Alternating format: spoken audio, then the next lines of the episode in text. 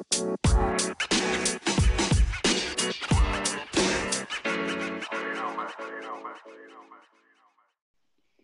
hallo meine lieben Podcast-Freunde und herzlich willkommen zu einer neuen Folge Einfach mal abziehen.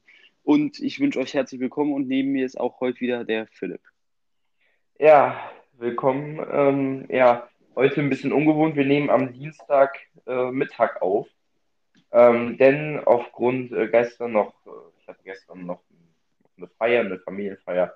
Deswegen ähm, ähm, wurde es gestern ein bisschen später bei mir und äh, ich konnte leider nicht mehr rechtzeitig kommen, damit wir noch aufnehmen können. Äh, deswegen äh, nehmen wir heute am Dienstag auf, aber ihr werdet davon ja nichts bemerken. Die Folge kommt ganz normal am Mittwoch raus. Und ja, äh, alles ganz okay soweit. Ähm, jetzt diese Woche werden wieder Klausuren geschrieben am Donnerstag und am Freitag sind wir beide auch betroffen. Und danach geht es dann ganz normal im Präsenzunterricht weiter. Denn ja, der Inzidenzwert hier bei uns ist drastisch gesunken. Also vor zwei Wochen äh, haben wir überhaupt noch bezweifelt, dass wir überhaupt noch mal abgesehen von den Klausuren in die Schule kommen. Und äh, ja, jetzt ist der Inzidenzwert von, damals war der noch bei über 200, jetzt ist er bei äh, 62 und äh, das ist ziemlich krass. Also äh, generell sieht es jetzt auch besser aus mit dem ganzen Impfen, dass es immer schneller vorangeht, dass äh, und der Inzidenzwert an sich sinkt ja auch, also das ist ja schon mal sehr positiv. Also können wir uns hoffentlich, wenn das Wetter äh, auch gut wird, auf einen schönen Sommer freuen. Und ähm, ja, wie geht's denn dir so in, seit letzter Woche? Ja, mir geht's relativ gut. Ähm, freut einen natürlich immer zu sehen, wenn die Zahlen so drastisch sinken. Ähm, 62 äh, der Inzidenzwert, wenn man sich überlegt, dass der vor ein, anderthalb Wochen noch bei äh, über 200 war. Das war halt wirklich stark. Und ähm, freut mich auf jeden Fall auch, dass diese Impfung und so jetzt äh, anschlagen und alles und hoffentlich bald zur Normalität alles zurückkehrt.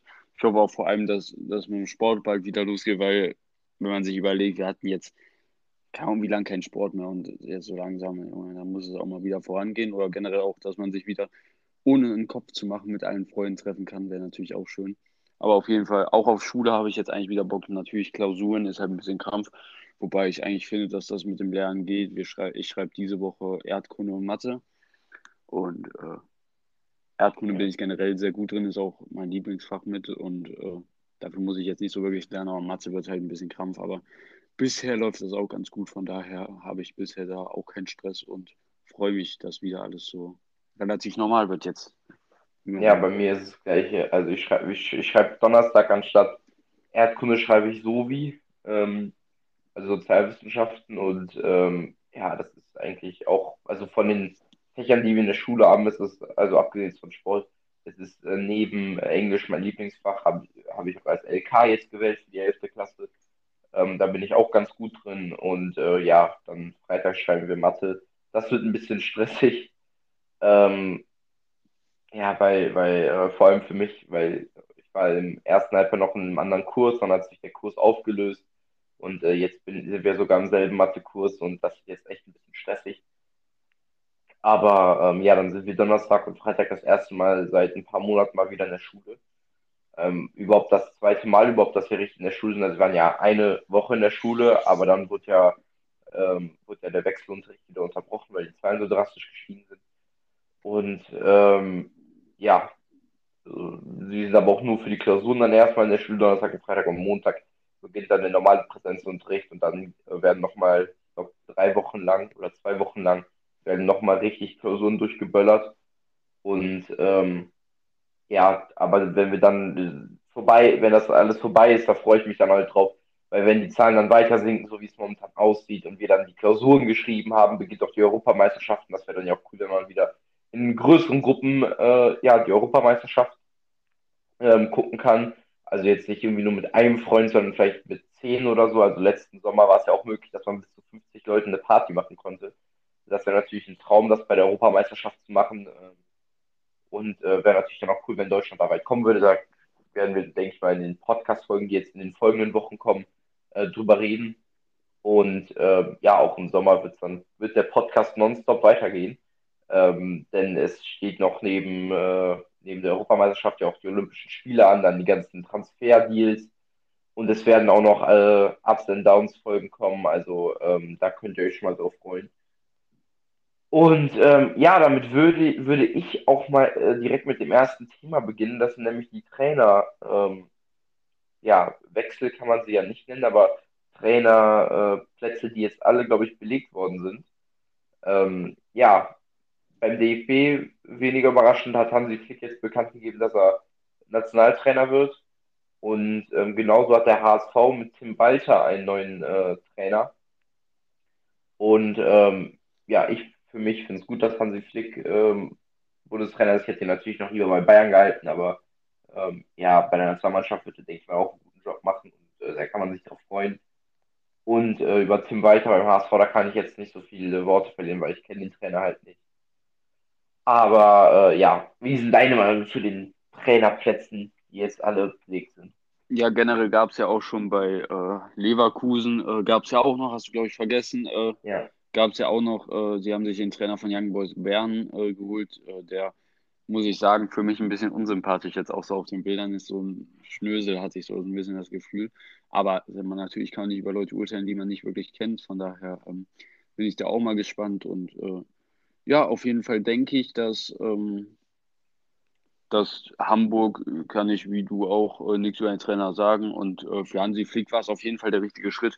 Ich glaube, der, der möchte, er war ja schon bei Deutschland und äh, will da auch gern wieder arbeiten. Und ich glaube, das ist für ihn der richtige Schritt, das ist für ihn die richtige Mannschaft. Und ich glaube, ich hoffe vor allem, dass er mit der deutschen Nationalmannschaft das, was jetzt so die letzte Zeit schiefgelaufen ist, wieder auf geraden Weg bringen kann und dass man dann auch mal als Favorit wieder äh, in ein Turnier gehen kann, in ein internationales Turnier und nicht wie dies Jahr darum bangen muss, dass Deutschland überhaupt ins äh, Weiterkommt gegen Portugal und Frankreich. Aber ähm, ja, wird man sehen. Äh, jetzt sind ja noch doch viele offene Plätze. Ähm, Frankfurt hat ja noch keinen neuen Trainer. Ähm, Paderborn hat, soweit ich weiß, noch keinen neuen Trainer. Bremen weiß ich auch nicht, ob ist es sicher, dass Schaf äh, macht Schaf das über die Saison oder war der jetzt nur fürs letzte Spiel da? Also, ähm, ich glaube, soweit ich weiß, könnte er, also da gibt es Gerüchte, aber es, es könnte sein, dass er da weitermacht. Aber, aber steht ähm, noch nicht fest.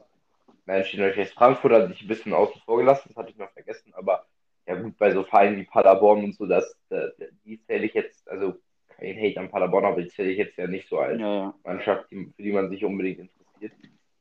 Ähm, ja, aber ähm, ja, wie du gesagt hast, Hansi Flick wäre, äh, wenn er bei der Nationalmannschaft da gut äh, Leistung abliefern könnte, was er, denke ich auch wird, wäre wär super. Der kennt ja dann noch viele Spiele, viele Spieler von, von der WM 2014 oder halt auch von seiner Zeit jetzt bei Bayern München. Und ähm, ja, da bin ich immer sehr, sehr gespannt drauf. Ja, auf jeden Fall, äh, denke ich, vor allem für Hansi Flick. Und äh, wo wir ja schon bei der deutschen Nationalmannschaft sind, können wir auch mal über einen ex-deutschen Nationalspieler reden, der auch vom FC Bayern kommt und ja jetzt im Gespräch äh, steht, bei Düsseldorf Cheftrainer zu werden. Und zwar unser äh, Klose, der Miroslav. Ja, der, der WM-Rekordtorschütze steht bei den Rheinländern äh, im Gespräch. Ähm, für mich ist natürlich schade, dass er von Bayern weggeht, hat da super Arbeit gemacht, vor allem auch in den, in den Jugenden. Aber ähm, ja, wäre wär ihm zu wünschen, wenn er dann einen Trainerplatz, also einen Cheftrainerplatz bekommt und da auch erfolgreich wäre, würde, würde mich sehr viel freuen. Mir ist auch Klose immer sehr sympathisch gewesen. Und ähm, ja, muss man, äh, muss man einfach mal abwarten. Ja, und dann äh, ist ja noch abzuwarten, auch wie es beim VfL Wolfsburg und Oliver Glasner weiterläuft, wo, äh, wo ich ja immer noch überrascht bin, dass da im Raum steht, dass äh, einfach der Vertrag nicht verlängert werden soll, äh, weil ich meine, Oliver Glasner hat mit äh, Wolfsburg jetzt die Champions League klar gemacht und alles. Und äh, ich wäre ein bisschen verwundert, wenn Wolfsburg da jetzt äh, ihn rauswerfen würde. Und vor allem äh, wüsste ich auch nicht, ob es ganz die richtige Entscheidung ist. Aber das wird man dann auch noch sehen. Ich denke, im Trainermarkt wird noch was passieren. Und ähm, ja, ich bin mal gespannt. Ja. Ja, und wo wir gerade von äh, den ganzen Bundesligisten sprechen, können wir direkt äh, die Überleitung zum letzten Spieltag in der Bundesliga, beziehungsweise in den ganzen äh, anderen internationalen Ligen, äh, ja, können wir das Ganze mal überleiten. Und zwar äh, gab es äh, noch den Abstiegskampf in der Bundesliga und noch den äh, Rekord von Robert Lewandowski, ähm, sowie die Abschiede von diversen Bundesligaspielern. Und ähm, ja, Robert Lewandowski konnte noch in der 90. Minute den Rekord von Gerd Müller überholen. Mit 41 Toren ist der Pol jetzt alleiniger Rekordtorschütze über eine Saison gesehen in der Bundesliga. Und ähm, ja, also ich fände es auch etwas schön gefunden, wenn beide den Rekord gehabt hätten, aber ja, äh, ich glaube, da kann man Michael Schumacher mal zitieren, der gesagt hatte, Rekorde sind da, um gebrochen zu werden. Und ähm, ja, also äh, hat äh, Robert Lewandowski diese Marke von Gerd Müller übertroffen. Und die Bayern konnten auch in einem Spiel, was eigentlich nicht so interessant war, wegen, äh, weil es halt für beide Mannschaften eigentlich keine großen Auswirkungen mehr hatte, konnte man 5 zu 2 gewinnen.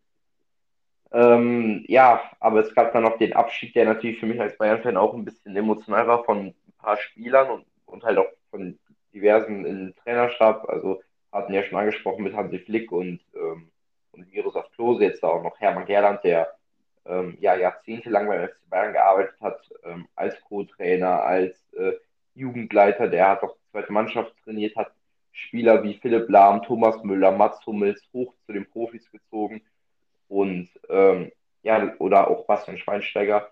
Also deswegen finde ich äh, sehr, sehr schade, dass er, äh, dass er weggeht vom FC Bayern. Ähm, und da so ein Hampelmann wie Hassan Salihamidzic weiter halt bei Bayern ist, finde ich sehr, sehr traurig. Ähm, aber neben denen gab es auch den Abschied von äh, Javi Martinez, Jerome Boateng und David Alaba. Äh, ja, alle drei sind doppelte Trippelsieger beim FC Bayern gewonnen, haben beim Verein äh, Legendenstatus für Alaba, der ja schon in der Jugend zu den Bayern kam. Und ähm, ja, jetzt die neue Herausforderung sucht, womöglich bei Real Madrid. Äh, Jerome Boateng, dessen äh, Zukunft noch nicht geklärt ist, der bei, äh, der bei diversen Clubs wie Hertha, aber auch bei Dortmund anscheinend im Gespräch ist, weiß man nicht. Und Javi Martinez, der äh, den es wohl womöglich zurück nach äh, Spanien führt, der auch den FC Bayern verlässt. Also äh, ja, drei Spieler, mit denen ich halt auch mehr oder weniger groß geworden bin beim FC Bayern, verlassen den Verein und äh, finde ich natürlich sehr schade. Ähm, ja, dann gab es noch andere Abschiede wie die Bender-Brüder, die äh, die Bundesliga verlassen, so wie äh, Manuel Gräf, der sein letztes Spiel gepfiffen hat, der dann noch eine, eine coole Geste mit Erling Haaland zusammen gemacht hat. Äh, die beiden hatten das Trikot getauscht, wie Gräf auch das schon mit Abraham gemacht hatte. Und ähm, ja, hatten wir auch schon mal darüber geredet, dass diese Altersgrenze bei Schiedsrichtern echt eigentlich scheiße ist, weil Manuel Gräf ist immer noch ein Top-Schiedsrichter. Ähm, einer der besten Deutschlands, kann man, denke ich mal so sagen. Und ähm, ja, das finde ich natürlich sehr schade. Ja, ähm, außerdem wurde ja der halbe äh, Schalke-Kader verabschiedet.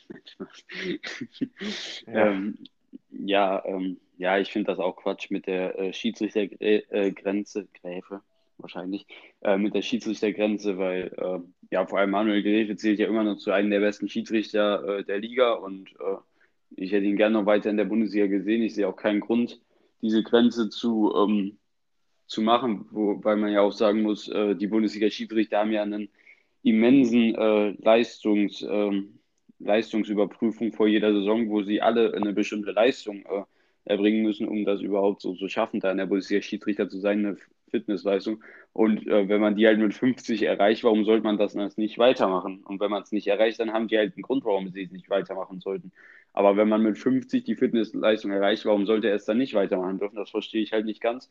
Aber ähm, gut, das sind die Regeln. Ähm, vielleicht wird da nochmal was geändert, vor allem jetzt, wo sich ja auch viele, viele aus der Bundesliga dazu geäußert haben, dass die es Quatsch finden. Ähm, wird da vielleicht nochmal drüber ähm, philosophiert bzw. geredet. Und ähm, ja, vielleicht, hoffentlich ändert sich da was. Und ja, ist natürlich schade, dass so Leute wie Piszczek, Schmelzer oder so, oder Boateng, aber ähm, jetzt andere Wege einschlagen. Boateng bleibt ja vielleicht in der Bundesliga, aber trotzdem natürlich schade, große Spieler beim FC Bayern oder auch bei Dortmund oder so gewesen. Oder auch äh, die Bender-Brüder natürlich. Ähm, ist natürlich schade, dass äh, solche Spieler jetzt mit und mit äh, den Fußball verlassen, aber so ist es halt es kommen neue. Es ist halt immer so für uns jetzt so ein bisschen, weil es jetzt die Generation ist, mit denen wir groß geworden sind. Und ähm, ja, das ist natürlich schade, aber ist halt, so ist halt das Leben. Nicht jeder äh, kann sein Leben lang beim gleichen Verein bleiben, beziehungsweise seine Karriere, bis er äh, stirbt, äh, durchspielen. Und ähm, von daher, ja, ist es was ganz Normales. Und ich bin gespannt, wohin es vor allem Boateng verschlägt und äh, ob man vielleicht zum Beispiel einen Piszczek oder Schmelzer irgendwann nochmal im äh, Bereich Fußball nochmal irgendwie wiederfindet, vielleicht irgendwo bei Dortmund in der Funktion oder so, gibt es ja häufig und ähm, bin auf jeden Fall gespannt und hoffe, äh, gönne natürlich allen, dass sie ihr Karriereende bzw. ihre Karriere woanders äh, noch genießen können. Das kann man nur hoffen. Und äh, ja, im, um die Champions League Plätze ähm, und um die Euroleague-Plätze gab es jetzt ja nicht mehr das, den großen Kampf. Den einzigen Kampf gab es um die Conference League-Plätze, wo Union Berlin sich den Platz im internationalen Geschäft ähm, schnappen konnte. Und äh, ja, der Conference League-Pokal wird jetzt ja auch äh, veröffentlicht. Also sieht eigentlich ganz schön aus. Sieht, hat, hat sehr, finde ich, hat äh, sehr Ähnlichkeiten mit dem Euroleague-Pokal. Ähm, also jetzt von der Form her. Und äh, ja, bin mal gespannt, wie es da weitergeht. Ja, ich finde es auch einen sehr, sehr schönen Pokal, wenn nicht sogar vielleicht sogar, ah, ah, das würde ich ziemlich gleichsetzen, den Euroleague-Pokal und den äh, Conference League-Pokal. Und ich bin gespannt, wie diese Liga funktionieren wird, wie, äh, die, wie die Spiele da laufen werden, wie die Aufmerksamkeit sein wird. Und vor allem wird natürlich gespannt sein, wie Union das überhaupt kompensieren kann, in so einer Liga zu spielen. Sie haben ja nicht das, den größten Kader beziehungsweise die größten Geldquellen. Ähm, ähm, außerdem haben sie das Problem, dass sie wahrscheinlich dann noch äh, sehr, sehr viel Geld für eine Spielstätte ausgeben müssen, da äh, die alte Försterei, äh, man darf ja in europäischen, internationalen Turnieren keine Stehplätze haben und bei der alten Försterei ist ja so, dass drei Tribünen rein Stehplatz ist und eine Sitzplatztribüne ist. Und wenn man ähm, da Sitzplätze macht, ist ja klar, dass da bei Weitem nicht so viele Leute reinpassen. Und ähm, wenn da nur Sitzplätze drin sind, ist das Stadion, glaube ich, zu klein. Also da gibt es ja eine bestimmte Zuschauerkapazität und die ist nicht erfüllt und daher müssten sie dann ins Olympiastadion äh, gehen und da ihre Spiele austragen. Also in das äh, Stadion des Big City Clubs, was da dann anscheinend ein bisschen falsch gelaufen ist. Aber ähm, ja, da wären natürlich viele Ausgaben auch fürs Stadion, aber muss man halt einfach sehen. Und ähm, ich würde, ich gönne es auf jeden Fall Union, äh, haben coole Fans, eine coole Mannschaft, ah nee, Mannschaft. Aber ähm, ja, wird man sehen. Ja, und äh, im Abschiedskampf, äh, ja, da hat, äh, äh, ja, da, da, sind, da sind noch ein paar Ringe verschoben worden, beziehungsweise ein Rang verschoben worden. Und zwar konnte äh, der erste FC Köln zu deinem Freund, äh, zu, dein, zu, deiner Freude, sich vor Werder Bremen schieben nach einem 1-0-Sieg gegen Schalke. Kannst du ja gleich mal genaueres über Spiel sagen. Ja, Bremen mit einer ganz schwachen Leistung hochverdient abgestiegen. Ich meine, wenn man im letzten Spiel äh, wo es um alles eigentlich geht, äh, nach drei Minuten schon hinten liegt. Also da äh, weiß man doch eigentlich, dass alles falsch läuft. Und ähm, ja, deswegen äh, wird es ziemlich interessant, glaube ich, ähm, da in der Relegation für, für Köln. Und ähm, ja, Bielefeld konnte sich mit einem Sieg in Stuttgart direkt äh, retten.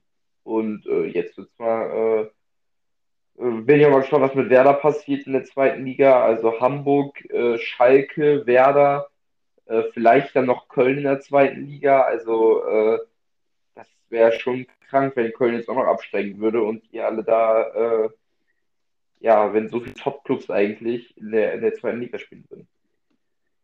Ja, beziehungsweise sind da ja auch noch Clubs wie Hannover, Nürnberg und allem, die ja auch eigentlich gestandene Bundesliga-Clubs sind, äh, aber halt in der zweiten Liga auch ein bisschen weiter unten zu finden sind. Und ähm, ja, ich, ich hoffe natürlich nicht, dass Köln absteigt. Ähm, weil, äh, aber ich denke mal, sie haben sehr, sehr gute Karten. Vor allem, ähm, erstmal spricht ja generell dafür, dass die Erstligist sind, einen viel größeren Kader haben, viel bessere Qualitäten als Kiel. Und äh, das ist schon mal der erste Punkt. Der zweite Punkt ist natürlich, dass Kiel nach der Quarantäne ein immenses Programm hat, hatten. Die hatten jetzt, glaube ich, in einem Monat zehn Spiele. Das ist natürlich viel und das hat man auch am Wochenende meiner Meinung nach gemerkt. Gegen Darmstadt äh, hat man, ist Kiel sehr, sehr viel hinterher gewesen, hat kaum äh, noch Kraft gehabt, hat sehr schlapp gewirkt.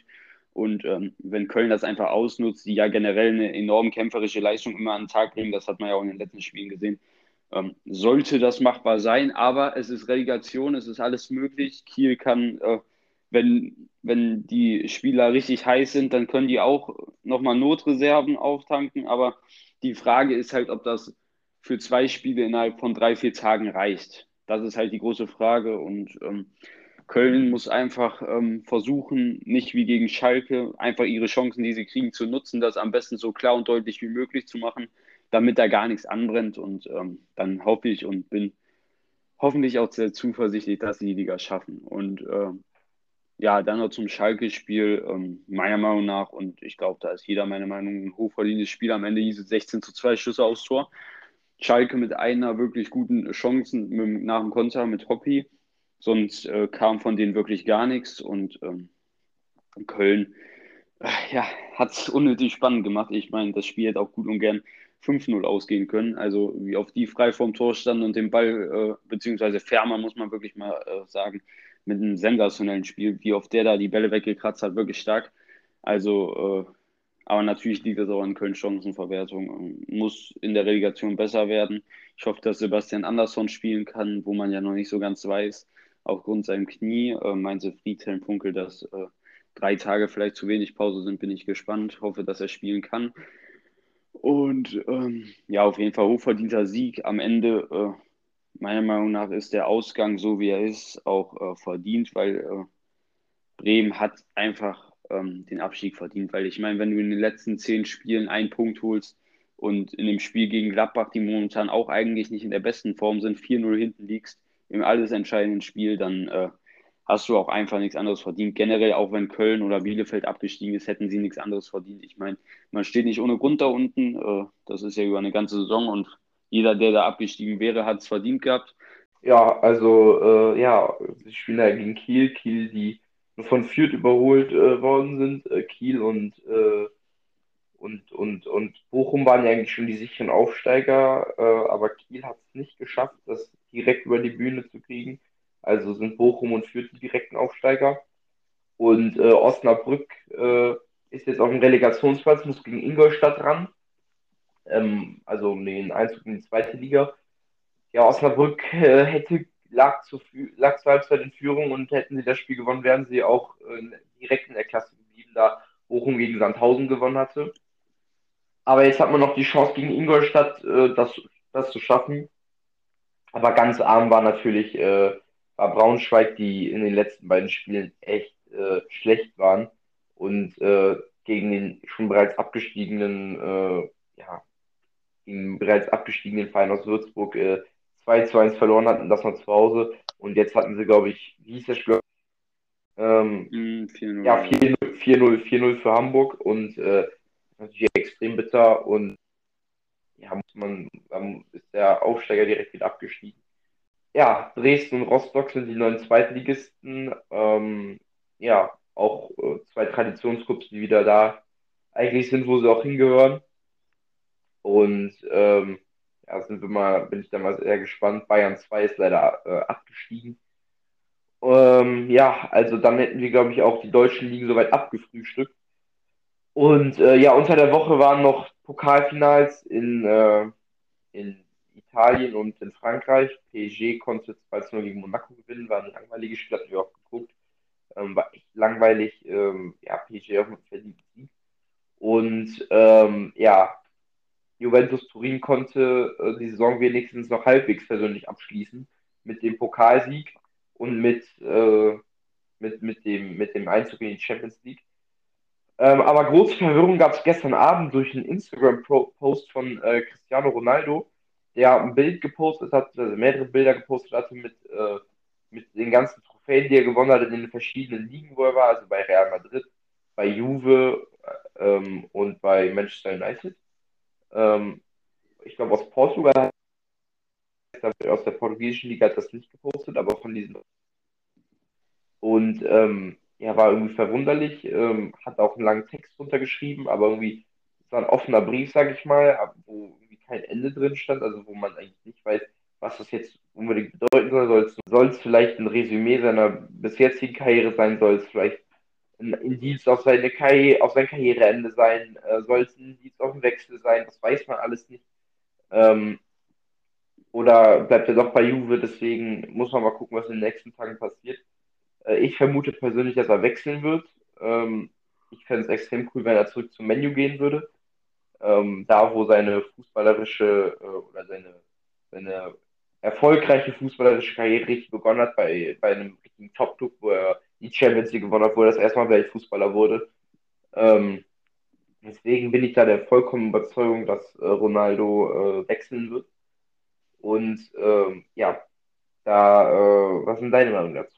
Oder was glaubst du, was Ronaldo machen wird? Ja, ich glaube auch, dass er wechselt. Ähm, ich glaube aber nicht, dass er jetzt zu Sporting geht, wie ja viele äh, behauptet haben, weil die Mutter da sowas gesagt hat. Das glaube ich nicht. Ich glaube nicht, dass Ronaldo jetzt schon seine Karriere beendet. Dafür ist er auch einfach zu verwissen. Ähm, natürlich kann es sein, aber ich glaube es persönlich nicht. Ich hoffe auch, dass er nochmal zu Menu geht, zu einem größeren Verein, wo er Champions League spielt und da vielleicht auch gute Chancen hat. Und ähm, Menu wäre generell toll, weil er da seine erste große Zeit hatte. Und ähm, ja, ich bin auf jeden Fall gespannt und ähm, wird sich zeigen, was er sich entscheidet. Natürlich war es gestern ein bisschen verwunderlich, vor allem auch weil er, weil er es irgendwie einmal runtergestellt hat und dann wieder draufgestellt hat und äh, da auch Kommentare gelöscht werden, zum Beispiel von äh, Eli, Eli ähm, der sehr bekannter YouTuber ist, der hat ja da so aus Spaß drunter geschrieben, so kam zu Hertha und äh, irgendwie wurde das ja auch gelöscht und ähm, ist ein bisschen komisch, aber man weiß nicht, was da am Ende rauskommt, äh, muss man sehen und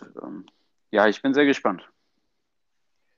Dann äh, gab es daneben noch die, ähm, die, die äh, Entscheidung in Spanien. Da konnte Atletico Madrid sich zum Meister krönen gegen Real Madrid ähm, im Fernduell. Ähm, ja, auch ein verdienter Titel nach der Hinrunde. Auf jeden Fall in der Rückrunde hat man es nochmal spannend gemacht, aber ja, man konnte, ähm, man konnte den, den Titel dort gewinnen. Und in Frankreich äh, gab es auch mal einen anderen Meister, ne? Ja, äh, Lille hat tatsächlich die Meisterschaft äh, gekriegt. Mit einem 2 zu 1 haben sie gewonnen gegen äh, die Angels oder so heißen die, glaube ich. Und ähm, ja, PSG hatte zwar auch 2-0 gegen Brest gewonnen, aber äh, am Ende hat es ihnen halt auch nichts mehr gebracht. Und äh, Lille ist Meister und das ist wirklich erstaunlich natürlich für äh, PSG eine Saison zum Vergessen. Natürlich haben sie noch den Pokal gegen Monaco unter der Woche gewonnen und ähm, hatten da zumindest einen Titel, aber Champions League äh, nicht, mal im, äh, nicht im Finale und äh, Liga nicht gewonnen, was ja ihr Mindestanspruch ist eigentlich bei der Liga.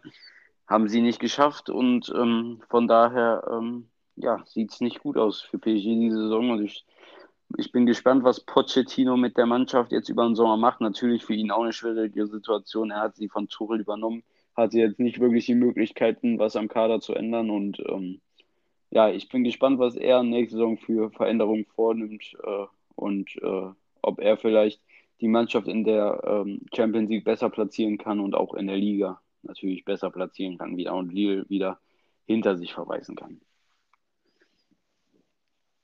Die, äh, die Entscheidung League spielt und zwar äh, konnten die beiden deutschen Trainer den direkten Einzug in die Champions League klar machen. Äh, Jürgen Klopp, der Liverpool ähm, jetzt am Ende doch mit einer ordentlichen Saison auf Platz 3 wieder geführt hatte.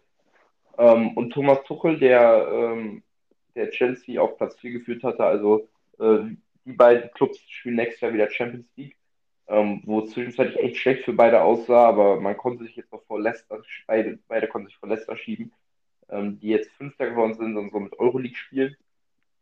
Und ähm, ja, wird äh, sehr interessant, ähm, was jetzt dann auch am Wochenende passiert, ähm, denn da steht das Champions League-Finale an. Ähm, ein rein englisches Finale Manchester City gegen Chelsea. Ich hatte ja schon lange gesagt, wer mein äh, Favorit ist. Ähm, das ist der FC Chelsea, einfach weil sie so eine Einheit sind, weil sie Real Madrid so weggeputzt hatten. Und ähm, ich glaube, Tuchel schwört die Mannschaft so ein, dass sie, äh, dass sie 90 Minuten lang oder 120 Minuten lang äh, ja um ihr Leben spielen werden. Und deswegen ähm, denke ich, dass Chelsea gewinnt. Ist mein Tipp. Und ich tippe auf ein, äh, auf ein 2 zu 1 für den FC Chelsea. Ja, ich ähm, sehe Chelsea ähm, in der Favoritenrolle, auch wenn natürlich Man City generell, denke ich mal, die bessere Mannschaft ist. Aber ähm, ich glaube, dass Chelsea auch das gewinnt und ähm, tippe auch auf ein 2 zu 1 für den äh, FC Chelsea. Ähm, ja, auf jeden Fall ähm, das Rennen. Generell mal aus meiner Sicht äh, ein super Rennen. ein sensationelles Rennen. Erstmal Verstappen gewonnen, das ist ja schon mal das Wichtigste für die Weltmeisterschaft. Ähm, und ähm, der andere wichtige Punkt, der dazu kam, ist, dass äh, Hamilton nur Siebter geworden ist, der ein schlechtes Qualifying hatte und äh, einfach nicht am Gasly vorbeikam, der das wirklich stark gemacht hat, der Franzose. Und generell, da hat sich halt auch einfach gezeigt, was im Monaco äh, beim Überholen geht, nämlich gar nichts. Der Undercut vom Mercedes auch schief gelaufen, sogar sehr, sehr schief gelaufen. Dadurch hat ähm, Hamilton nämlich zwei Plätze an Perez und Vettel verloren, ähm, was natürlich auch bitter war. Perez wurde dann am Ende Vierter und äh, Vettel Fünfter, was das natürlich das Erfreulichste an diesem Rennwochenende für mich war, dass ähm, Vettel Fünfter wurde. Sensationelles Rennen von ihm, hat viel mehr aus dem Auto rausgeholt, was geht, hat äh, beim Overcut zwei wundervolle Runden hingezaubert und ähm, ja, wirklich ein sehr gutes Rennen. Da sieht man noch, was in dem alten Deutschen drinsteckt und dass man ihn nie abschreiben sollte und äh, hat auch deutlich seinen Teamkollegen geschlagen, der aber auch Punkte mitgenommen hat mit Platz 8. Und ähm, ja, auf jeden Fall kann Aston Martin mit dem Wochenende zufrieden sein. Red Bull kann auch mit dem Wochenende zufrieden sein. Und für einen Toto und Mercedes war es natürlich ein gebrauchtes Wochenende. Nicht nur, dass Hamilton äh, nur siebter wurde, nein, auch beim Bottas. Wollt, den Bottas wollte nämlich einfach die Mutter nicht loslassen. Ähm, und also nicht die Mutter äh, leiblichen Wesen, sondern die Mutter am Radreifen. Ähm, nämlich, äh, ja, ist der Softreifen einfach nicht äh, abgegangen und Legenden besagen, dass er immer noch am Auto ist. Und nee, ähm, ja, das habe ich auch gelesen. Reifen geht irgendwie nicht ab. Ja, das habe ich auch gelesen. Finde ich auf jeden Fall eine richtig lustige Story. Und ja, war einfach mal schön zu sehen, dass auch Mercedes Fehler haben, machen kann mit, dem, äh, mit der Strategie von Hamilton oder auch Pech haben kann mit Bottas. Und natürlich ist es an der Stelle, muss man natürlich sagen, auch ärgerlich, dass es schon wieder Bottas getroffen hat, der wirklich, wenn es bei Mercedes scheiße läuft, dann trifft es immer Bottas. Das ist natürlich auch immer so eine Sache, äh, wo Hamilton natürlich der Gelackmeierte ist. Weil Bottas hätte einen schönen zweiten Platz rausgefahren, äh, vermutlich ähm, wäre Zweiter geworden, aber ähm, ja, so ist es nichts geworden. Ist natürlich schlecht für Mercedes, weil sie jetzt in der Konstrukteursmeisterschaft sogar auch hinten sind, was es ja sowieso schon lange nicht mehr gab, dass Mercedes nicht erst ist in der Konstrukteursmeisterschaft. Ja. Aber ähm, ja, ich bin mal gespannt, wie es äh, in Aserbaidschan läuft, weil äh, vor allem da ist ja auch ähm, das gleiche Problem könnte auch bei Mercedes sein. Das hat Hamilton auch schon so ein bisschen angedeutet, aber sie haben jetzt zwei Wochen Zeit, um äh, da was zu tun. Und ich denke, dass Mercedes auch die notwendigen Lösungen findet. Ich denke, dass Mercedes in Aserbaidschan wieder der Favorit sein wird. Und ähm, ja, dann wollen wir jetzt aber erstmal nochmal weiter über das Monaco-Rennen reden. War nämlich eins eher der, ja, würde ich mal sagen, schwächeren Rennen. Es gab generell ja sozusagen zwei Ausfälle mit Bottas, der in der Boxengasse ja eigentlich einfach nur stehen geblieben ist, und Leclerc, der sowieso nicht gestartet ist. Sonst gab es keinen einzigen Unfall. Und ähm, das ist halt so das, was ich auch schon in der Folge vor, der Monaco, vor dem Monaco-Rennen angedeutet habe, dass ähm, ja, dass es so Monaco-Rennen gibt, da passiert sehr, sehr viel und dann gibt es Monaco-Rennen, da passiert einfach gar nichts und das war eher eins da, wo gar nichts passiert und generell halt von der Über vom Überholen und so ist ja Monaco generell nicht spannend.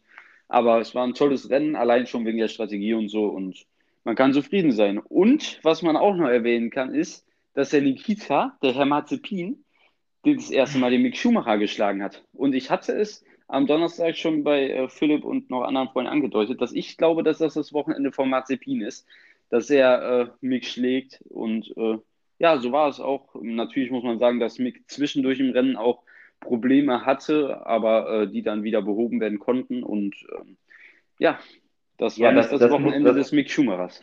Ja, das muss man mal anmerken. Ähm, Mazepin ohne Fehler hat Mick geschlagen. Ähm, weil man sagen musste, Mick war vor Marzipin und hatte dann ein Problem mit der Benzinpumpe und ähm, hat, lag 20 Sekunden hinter Marzipin zwischenzeitlich und konnte noch auf zwei Sekunden ranfahren. Also ähm, eigentlich vom Rennen her ein gutes Rennen von, von Mick Schumacher. Ähm, halt im Training hat das zweimal in die Wand geworfen. Und ähm, ja, das war natürlich sehr. Konnte beim äh, Qualifying sehr, sehr gar nicht mitwirken. Konnte beim Qualifying gar nicht mitmachen und äh, ja, man sieht schon, dass die was schneller geworden sind. Ähm, ja, generell das Rennen ähm, von reinem Ergebnis her ist es top und du hast ja auch schon gesagt, lange nicht mehr, dass Mercedes äh, nicht mehr die Konstrukteurswertung geführt hatte. Ja, das ist das erste Mal, dass ein anderes Team die Konstrukteurswertung anführt als Mercedes. Das ist erstmal seit Großbritannien 2018. Äh, da lag Ferrari nämlich noch in, ganz vorne in der Konstrukteurswertung. Und ähm, ja, auch generell dahinter ist es sehr spannend. Ferrari und McLaren trennen nur zwei Punkte. Ohne den Ausfall von Leclerc wäre wär Ferrari womöglich da, da vor McLaren.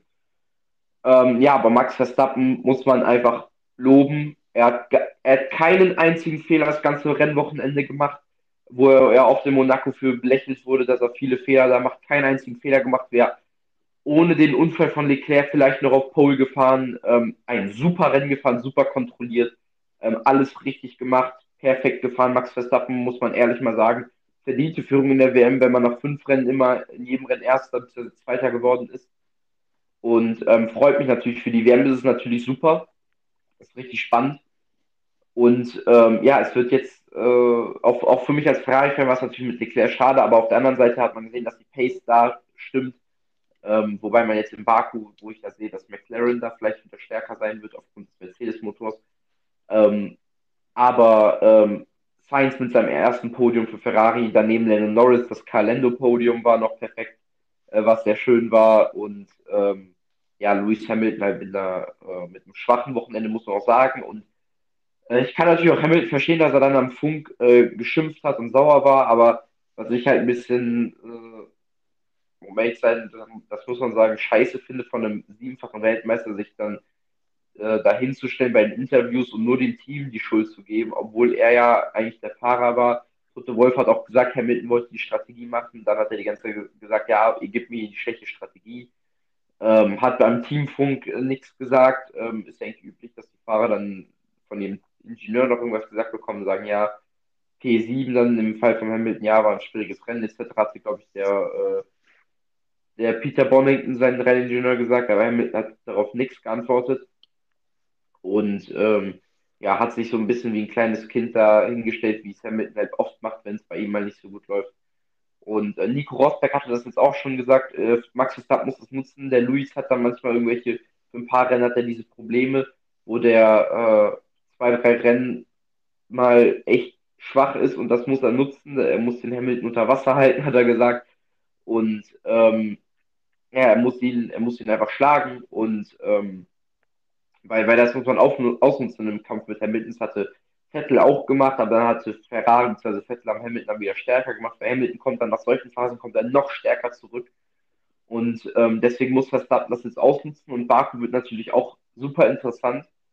Ähm, einfach, weil es auch wieder ein Straßen, äh, Straßenkurs ist. Das ist also ein Stadtkurs. Und ähm, ja, Hamilton hat schon gesagt, dass Red Bull da wieder der Favorit sein wird. Ähm, ja, die Experten sagen da was anderes, sie sagen was ähnliches, also sagen, es wird auf Augenhöhe sein, da Baku natürlich die extrem lange Gerade hat. Allerdings kann Red Bull auf der langen Gerade mit Mercedes wohl mittlerweile fast schon mithalten. Ähm, und der zweite Sektor ist auf jeden Fall Red Bull-Land und ähm, ja, der, der erste, der zweite Sektor soll komplett Red Bull-Land sein. Ähm, da bin ich mal sehr gespannt und äh, freue mich einfach auf das Wochenende dann in zwei Wochen.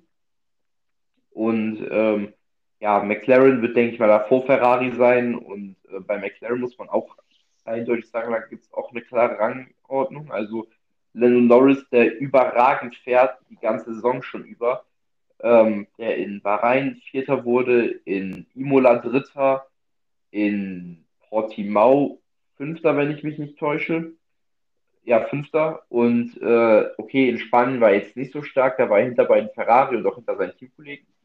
Aber ähm, jetzt wieder ein Podium, nach fünf Rennen schon zwei Podien. In der Konstrukteurswertung ähm, vor Bottas und Perez? In der Fahrerwertung meinst Ja, meine ich ja. Sorry. Und, ähm, und äh, Danny Ricciardo kommt irgendwie ja gar nicht klar bei McLaren. Ähm, der Australier, der äh, eigentlich als Starfahrer geholt wurde, ähm, wo ich eigentlich gedacht hätte, der zeigt den Norris eigentlich mal, wo es lang geht, ähm, kommt noch gar nicht mit dem Auto zurecht ist äh, deutlich langsamer als Norris. Äh, in Monaco in Q2 schon rausgeflogen, in Portimao war er in Q2 rausgeflogen.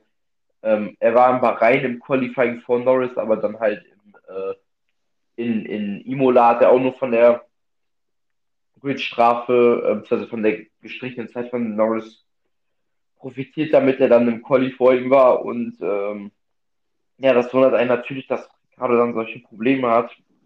Allem äh, bei Monaco eine Strecke ist, die ihm sehr liegt. Ähm, drei Pole Positions in seiner Karriere gab, zwei in Monaco und auch den Sieg 2018.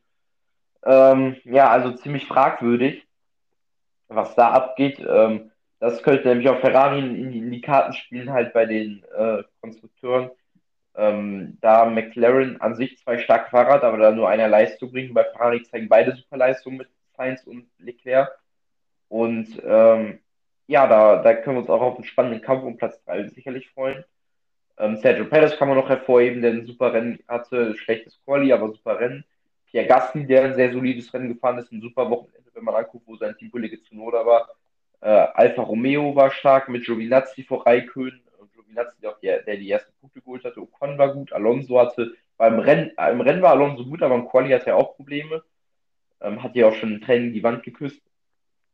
Und ähm, ja, Sebastian Vettel, super äh, Rennwochenende. Und äh, mit Platz, Platz 8 im Quali, Platz 5 im Rennen, ähm, konnte er seinen alten Rivalen Lewis Hamilton überholen. Und äh, ja, und freut mich einfach für den Sepp, dass, dass es bei ihm mal wieder läuft. Er war richtig glücklich und das war einfach mal schön, ihn wieder so zu sehen. Und äh, ja, äh, aus Sicht der WM könnte es nicht besser laufen. Also echt ein super Kampf jetzt da vorne, wo wir ja schon gedacht hatten, jetzt nach dem letzten Rennen in Spanien, ah, hm, Mercedes mal wieder, aber äh, ja, Red Bull hat super zurückgeschlagen und ähm, freuen uns, denke ich mal, aufs nächste Rennwochenende. Ja, ich bin auch sehr gespannt. Äh, generell für Aston Martin, wie du ja auch schon gesagt hast, ein wunderbares Wochenende. Sind jetzt Fünfter in der Konstrukteurswertung hinter Red Bull, Mercedes, McLaren, Ferrari. Äh, das sollte eigentlich der ihre Anforderung sein. Natürlich hätten sie sich gewünscht, mit McLaren und Ferrari mitzuhalten. Das wird aber die Saison nicht gehen. Aber direkt dahinter stark vor Alpha Tauri und Alpine. Das ist, denke ich mal, auch der Anspruch, den sie diese Saison haben werden, äh, auf Platz 5 da in der Konstrukteurswertung zu kommen, im, im mittleren Bereich. Und äh, dann müssen sie sich nächste Saison wieder steigern. Und ähm, ja, dann würde ich sagen, äh, haben wir die Formel 1 ja soweit abgehakt und kommen zum ESC. Ja, es gab mal wieder eine deutsche Blamage, ähm, wie wir es schon äh, ein bisschen geahnt hatten. Also, also ich, ich gespalten. Auf der einen Seite habe ich schon mit einem Debakel gerechnet, auf der anderen Seite äh, dachte ich irgendwie, mit so einem extrovertierten Song kann man vielleicht Europa ein bisschen beeindrucken. Aber äh, ja, ähm, das ist nicht gelungen. ähm, ja, Deutschland wurde Vorletzter mit drei Punkten und äh, ja, drei Punkte kann man nur von den Juries. Also äh, beim, beim, beim Zuschauervoting hat man null Punkte bekommen. Ähm, und äh, das war natürlich sehr traurig. Man wurde nur noch übertroffen von, von England, die bei beiden Votings null Punkte hatten. Und ähm, ja, meiner Meinung nach jetzt nicht mal unsympathisch. Also er wirkt ja halt immer was aufgeregt alles, aber fand, wie er danach reagiert hatte, echt scheiße, muss ich, muss ich einfach so sagen. Ähm, dass er dann sich, sich im Interview hinstellt und sagt, ja, mh, hm, ähm, ich habe tausende von Follower dazu bekommen, das zählt für mich. Ähm, da kommen natürlich viele und sagen, ja, er war angetrunken und so weiter, das ist für mich keine Ausrede. Ähm, man, wenn man dann auf so einer großen Bühne steht und Deutschland repräsentiert, und dann sich im Interview, und wenn man sich, wenn man sich im Interview dann angetrunken oder betrunken dann dahin stellt, ist es eigentlich noch schlimmer, wenn man das Land dann noch mehr blamiert.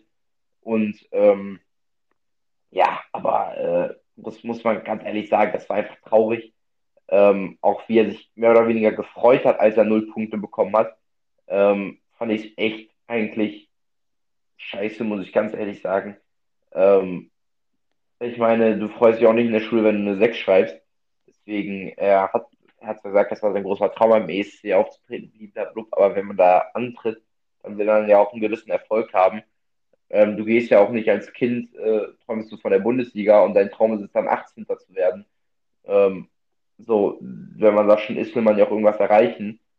Aber äh, ja, also ähm, ja, ziemlich trauriger ESC aus deutscher Sicht. Und ähm, ja, gewonnen hat Italien mit einem Song, den ich persönlich gut fand. Ähm, aber äh, es gab meiner Meinung nach bessere Songs, also zum Beispiel das, das Finnland fand ich äh, richtig gut. Ich glaube, Finnland hatte, glaube ich, auch die meisten oder zweitmeisten äh, Fanvotings, Fanvoting-Punkte. Ähm, aber ähm, ja, Italien hat letztendlich gewonnen vor der Schweiz und vor Frankreich. Ähm, also mein persönlicher Favorit war Finnland. Ähm, muss ich, muss ich ehrlich zugeben, ich fand Spanien auch richtig gut eigentlich, bin ich ehrlich. Ähm, und äh, dass die dann auch null Punkte vom, vom, vom Fanvoting bekommen haben, hat mich echt gewundert, weil ich das Lied echt schön fand. Und ähm, ja, aber der, der Sieg könnte ja noch aberkannt werden, ne? Ähm, ja, ähm, es zeigt, ähm, also erstmal äh, wollte ich noch was zu Jendrik sagen. Also generell hatte ich mit einem Debakel gerechnet. Äh, jedoch haben wir alle dann auch nach dem Auftritt gesagt, dass es eigentlich gar nicht mehr so schlecht war. Ich habe ihn so relativ weit vorne gesehen, weil der Auftritt, muss man sagen, war sehr, sehr gut und das Lied kam auch meiner Meinung nach gut rüber. Aber ähm, ja, die äh, internationale Regie, äh, Jury und Zuschauer haben es halt auch so ein bisschen gefühlt, hat man gehört, dass äh, sie da irgendwas ins Lächerliche ziehen wollen, auch mit dem äh, tanzenden Mittelfinger da. Wer, der so, ich glaube, das haben viele gar nicht gecheckt, aber das war immer so, wenn so Hate von, äh, von Hass gesungen hat, dann hat er so einen Stinkefinger so symbolisiert und wenn, äh, wenn er von Sorry und so gesungen hat, dann hat er immer so Peace gezeigt, aber das haben, hatten, glaube ich, viele gar nicht gesehen. Aber okay, ähm, natürlich kam es vielleicht was albern rüber, ich kann es verstehen, aber dass er so null Punkte bekommt, finde ich nicht gerechtfertigt, aber gut. Und ähm, auch das mit dem Interview wurde, glaube ich, ein bisschen falsch aufgefasst, weil ähm, es wurde, glaube ich, da wieder mal ein bisschen was anderes interpretiert, weil man hat auch gehört, dass er danach gesagt hat, das wurde aber dann weggeschnitten, ähm, wollte nämlich sagen, ähm, dass er, der meinte das mit den, Zusch äh, mit den Dings nicht, dass er Fame, also nicht in dem Sinn, sondern einfach, dass er Leute für seine Musik begeistern konnte und dass sich Leute für ihn, mehr Leute dadurch für ihn interessiert haben. Und das wollte er halt einfach damit ausdrücken und äh, keine Ahnung, natürlich ist es, äh, ist scheiße, dass er sagt, ihn juckt sich, dass er jetzt so schlecht abgeschnitten hat, das ist auch mit Sicherheit nicht so. Aber dass er sagt, dass er äh, froh ist, dass er, äh, er hat, er hätte vielleicht keine Zahl nennen sollen, aber dass er froh ist, dass er Leute mit seiner Musik bzw. mit seiner Art begeistern konnte, dass sie sich für ihn mehr interessieren. Das finde ich äh, vollkommen in Ordnung. Das wurde da auch meiner Meinung nach wieder mal falsch dargestellt, wie man das kennt. Und ähm, ja. Und dann gab es ja den, äh, ja, den Coke-Skandal, sage ich mal, wo, ähm, wo man äh, den italienischen Sänger der Rockband äh, sieht, wie er ähm, eine äh, Bewegung macht, als ob er sich ein äh, Kokslein zieht. Ähm, Im Interview hat er dann gesagt, dass äh, eine Glasflasche runtergefallen ist und dass er da irgendwas geguckt hätte oder so. Aber das hört sich ein bisschen spanisch an. Äh, generell, ähm, ja, hatte ich ein bisschen das Gefühl, dass äh, die nicht ganz klar im Kopf sind. Ob er da jetzt wirklich da eine Kokslein gezogen hat, äh, ist die Frage. Aber ich glaube schon, dass die etwas äh, Drogen- bzw. Alkoholintus hatten, wobei Alkohol ja nicht schlimm ist, aber Drogen wäre halt fatal. Das heißt, das würde ihnen auch der Sieg aberkannt werden. Die müssen jetzt, glaube ich, Drogentests und alles machen. aber ähm, ja, wird sich alles zeigen. Das Lied, meiner Meinung nach, war es ein gutes Lied, aber meiner Meinung nach bei Weitem nicht äh, so gut, dass es den äh, ESC hätte gewinnen dürfen.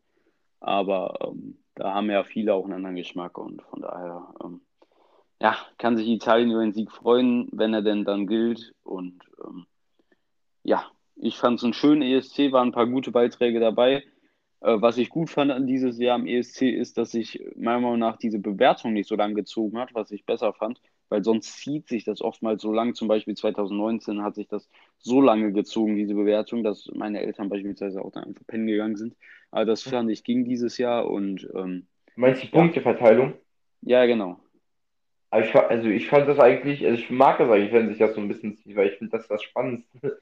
Äh, ja, also, ja, natürlich, aber also das war ja dieses Jahr auch lang, aber nicht so lang. Letztes Jahr hat sich das, äh, also letzten, beim letzten ESC, letztes Jahr war ja keiner, hat sich das schon sehr, sehr lang gezogen. Da, da war es dann auch irgendwann langweilig. Aber dieses Jahr äh, war es von der Länge okay, fand ich. Ja, das vor zwei Jahren kann ich halt nicht so bewerten, weil vor zwei Jahren konnte ich nicht gucken, weil ich äh, da, äh, weil ich da in Osnabrück war ähm, und erst spät abends und spät nachts nach Hause gekommen bin.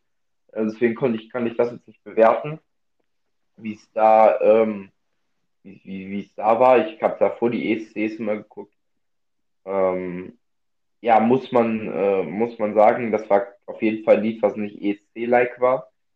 Ähm, also das war, glaube ich, der erste Sieg von einem richtigen Rocklied seit 2006 von der finnischen Band äh, Lorny oder so hieß sie, glaube ich weiß nicht, die hatten so ganz, ganz komische, ganz komische äh, Kostüme an, also auch so mit so äh, ja, Apokalypsen-mäßig, so ein bisschen so, nicht so Zombie-mäßig, aber halt so ein bisschen so erschreckend, kann man das mal sagen. Ähm, so, so mit so Sachen hat die dann an. Ähm, ja, war aber ein schöner ESC, hatte ich auch geguckt, zusammen mit meinen äh, Eltern zusammen. Ähm, und ähm, ja, war, war, waren viele schöne Lieder dabei. Ich fand Spanien, wie gesagt, gut. Finnland fand ich gut. Frankreich fand ich auch nicht schlecht. Ähm, Portugal fand ich auch nicht schlecht. Also, äh, ja, man hat sich ja jedes Mal gefreut, wenn Deutschland ein paar Punkte bekommen hat. Ähm, also, äh, da habe ich mir, um mehr oder weniger habe ich mir dann noch zusammen mit, meiner Mutter besser gesagt, habe ich mir äh, die deutschen, deutschen, die Punkteverteilung noch ein bisschen schön getrunken mit ein bisschen Wein. Ähm, ja, war äh, natürlich jetzt am Ende des Tages kein guter ESC aus deutscher Sicht. Ähm, und man muss natürlich mal ein bisschen hinterfragen, warum Deutschland da jedes Jahr so scheiße abschneidet. Ähm, ich hatte ja schon mal die Vermutung gestellt, dass äh, als Deutschland 2010 gewonnen hatte mit Lena, dass man dann den ESC 2011 dann in Deutschland an, ausgetragen hat, dass das dann extreme Kosten hatte und deswegen wollte man womöglich äh, nicht so weit vorne sein. Ähm, aber äh, ich finde das eigentlich ein bisschen blöd, weil es sollte ja eigentlich, äh, und jedes Land sollte ja eigentlich die Besten hinschicken, die es gibt. Und ich verstehe halt auch einfach nicht, wenn man wirklich, weil, weil man es ja mal sagt, man will die besten deutschen Künstler dahin schicken, warum man dann nicht sowas wie Nico Santos dahin schickt oder ähm, ähm, ich weiß jetzt ihren Namen nicht, ähm, die da bei der ESC-Feier in Deutschland da war, gesungen hatte, ähm, die mit den etwas längeren Haaren, so Dreadlocks-mäßigen Haaren ähm, die in Amerika auch bekannt ist, die bei James Gordon in der Show war. Also das verstehe ich einfach nicht. So viele gute deutsche Sänger.